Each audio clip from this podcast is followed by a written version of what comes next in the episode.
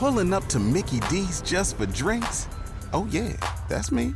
Nothing extra, just perfection and a straw. Coming in hot for the coldest cups on the block. Because there are drinks, then there are drinks from McDonald's. Mix things up with any size lemonade or sweet tea for $1.49. Perfect with our classic fries. Price and participation may vary, cannot be combined with any other offer. Ba da ba ba ba. Este podcast forma parte de Evox Originals. Disfruta de este avance.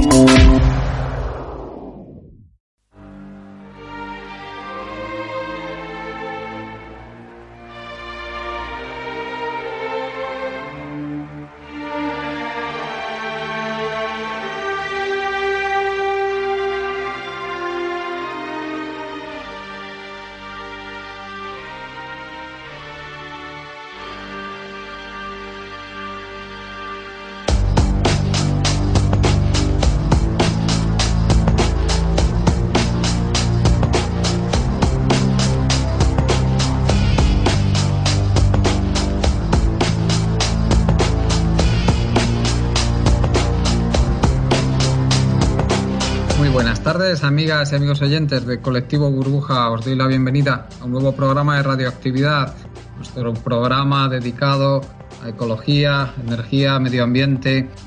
Hoy, para nuestro programa, contamos con Juan Bordera. Muy buenas tardes, Juan, y muchas gracias por ser el alma mater, la organización de este programa. Hola, ¿qué tal? Muchas gracias a vosotros.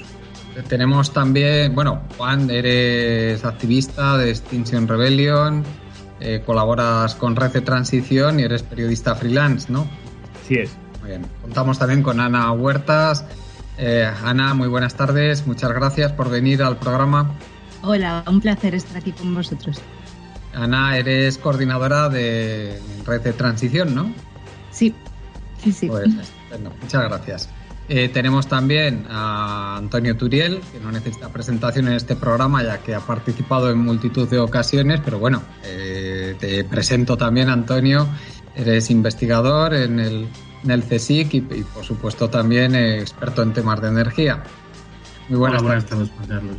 Y tenemos también a, a Ferran Puigvilar, que eres eh, experto en temas climáticos, eres también pues el, el, autor de un blog muy conocido sobre temas de cambio climático, que es usted no se lo cree.com.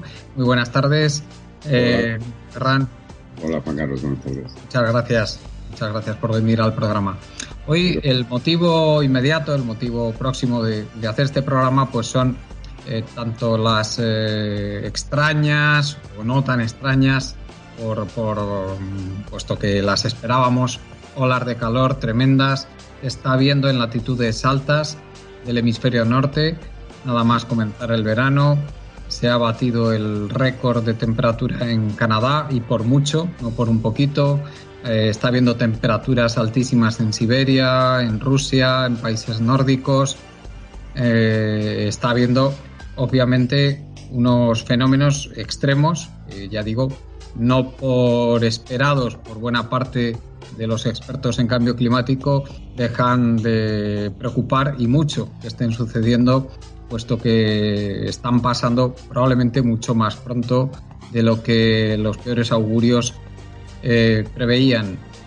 Y también tenemos la filtración que ha habido del, del IPCC en el que se anticipa que como no se controle eh, lo peor de este cambio climático, pues eh, se anticipa que probablemente el ser humano no pueda sobrevivir si no hay un control rápido y drástico de los peores efectos del, cambio climático o este, estas emisiones descontroladas a las que estamos asistiendo, estas emisiones descontroladas de gases de efecto invernadero.